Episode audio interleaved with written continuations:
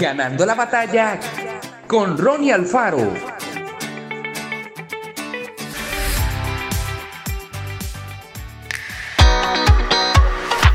Qué difícil es pedir perdón y admitir que nos hemos equivocado.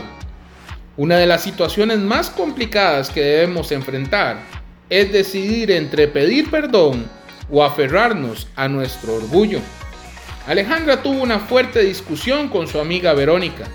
El tema en cuestión no era tan importante, pero el tono de las palabras y los argumentos que cada una presentaba para defender su postura hacían difícil que se lograra una solución.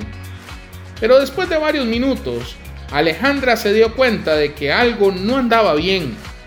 Su amiga tenía razón y ella no. Entonces tomó coraje y aceptó. Perdón, Verónica, me equivoqué. A partir de ese momento cambió el ambiente que se respiraba en aquel lugar.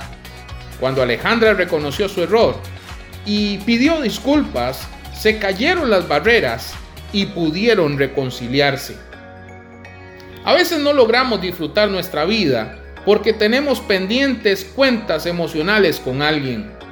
Es interesante que algunos médicos dicen que ciertas enfermedades surgen como consecuencia de asuntos no resueltos con otras personas.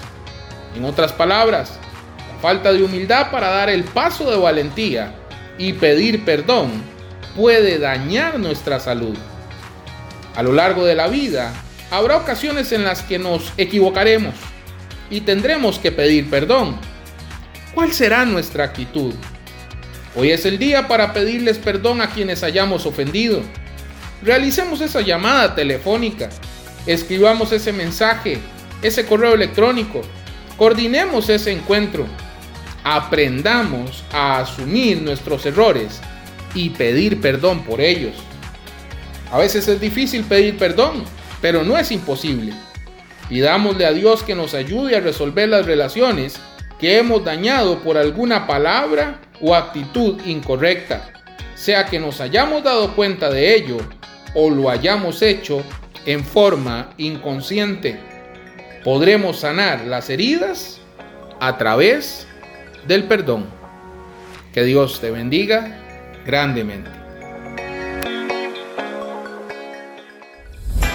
Esto fue Ganando la batalla con Ronnie Alfaro y recuerda, síguenos en Spotify y en nuestras redes sociales para ver más.